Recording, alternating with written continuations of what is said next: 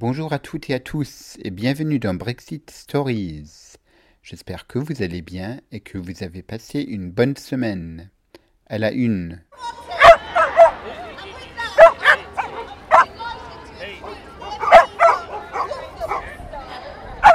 Des milliers de chiens accompagnés de leurs maîtres sont descendus dans les rues de Londres dimanche dernier pour protester contre le Brexit et demander un référendum. Arborant de drapeaux européens, les manifestants et leurs compagnons ont défilé dans le centre de la capitale britannique jusqu'au Parlement de Westminster. Dans la manifestation, il y avait des pissotières pour les chiens en plaçant au milieu une photo de Boris Johnson, l'ancien ministre britannique des Affaires étrangères, partisan d'un Brexit dur. Barbara, qui était dans la foule, espère que ce défilé pourrait changer les choses.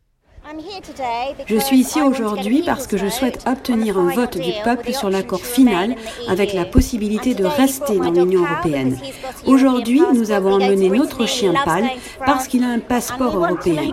Nous allons souvent en Bretagne, il adore aller en France et nous voulons nous assurer qu'il peut continuer à le faire sans qu'il y ait des frontières.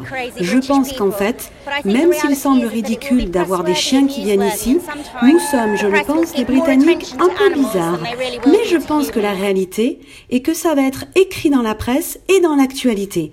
Et parfois, la presse accordera plus d'attention aux animaux qu'elle ne le fera réellement aux humains. J'ai parlé à Barry, le père de Madeleine Kay, une activiste pro-européenne, connue pour sa marque Alba White Wolf, Alba le loup blanc, qui tire son nom d'Alba. Le berger allemand blanc de Madelena, son papa Barry, qui était avec euh, le berger allemand blanc de euh, Madelena, s'inquiétait de l'avenir des jeunes. J'ai honte. 70% des 20 ans ont voté pour rester. Ils vont subir les conséquences du Brexit. C'est leur génération.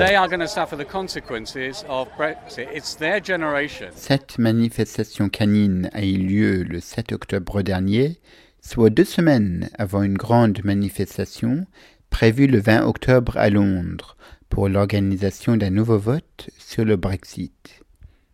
À la semaine prochaine.